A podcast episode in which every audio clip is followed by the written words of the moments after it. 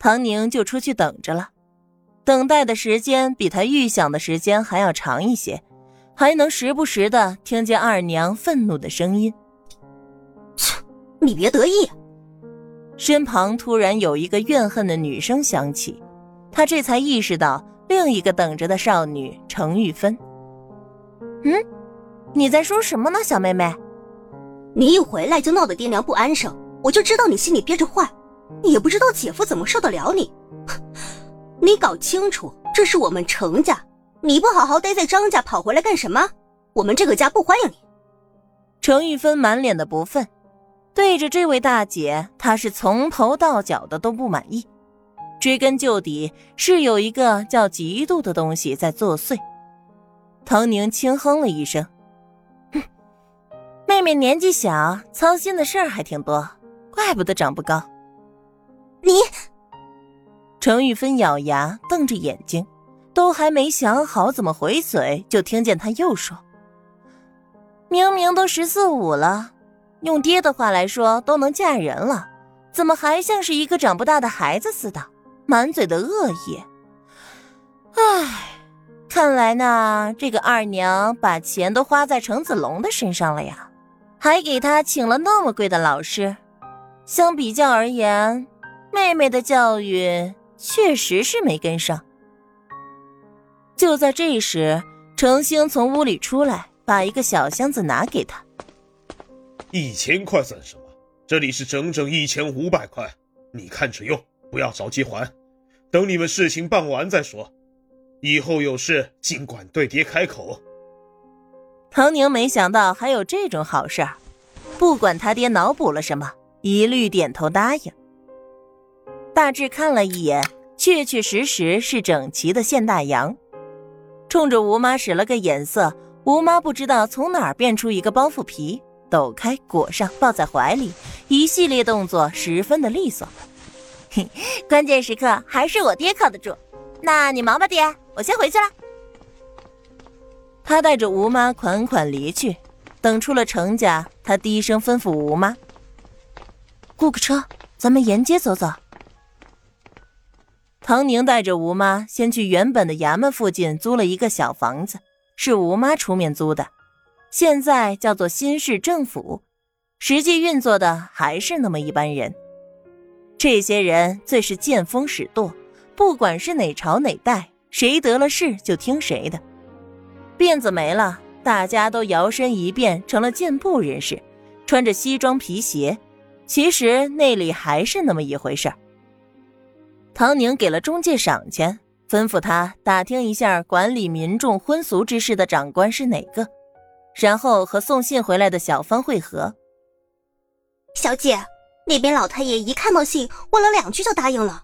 我看他们日子过得实在是不怎么样，估计早就等着机会了吧。你就等好吧，很好，芳儿，你就跟着我回张府，吴妈就不用回去了，留在这个宅子里等消息。之所以让吴妈留下，纯粹是吴妈还有亲眷，偶然告个假也属平常。芳儿成日的跟在他的身侧，一时半会儿要是没了人，恐怕要惹人询问。而此时的程家，自打唐宁离开之后，就开始大吵特吵。一地鸡毛。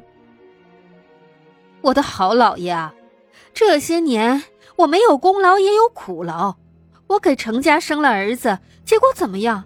捆在一块儿还抵不上你前头的闺女，一家子吃喝都不顾了，所有的钱都拿去给你大姑娘，连我那点私房钱也要搜刮，天底下哪有这样的事儿？哪有啊？现任程太太又哭又喊，心都在滴血。你没钱还要打肿脸充胖子，拿老婆的钱出去装大方，我这是什么命啊？我的命苦啊！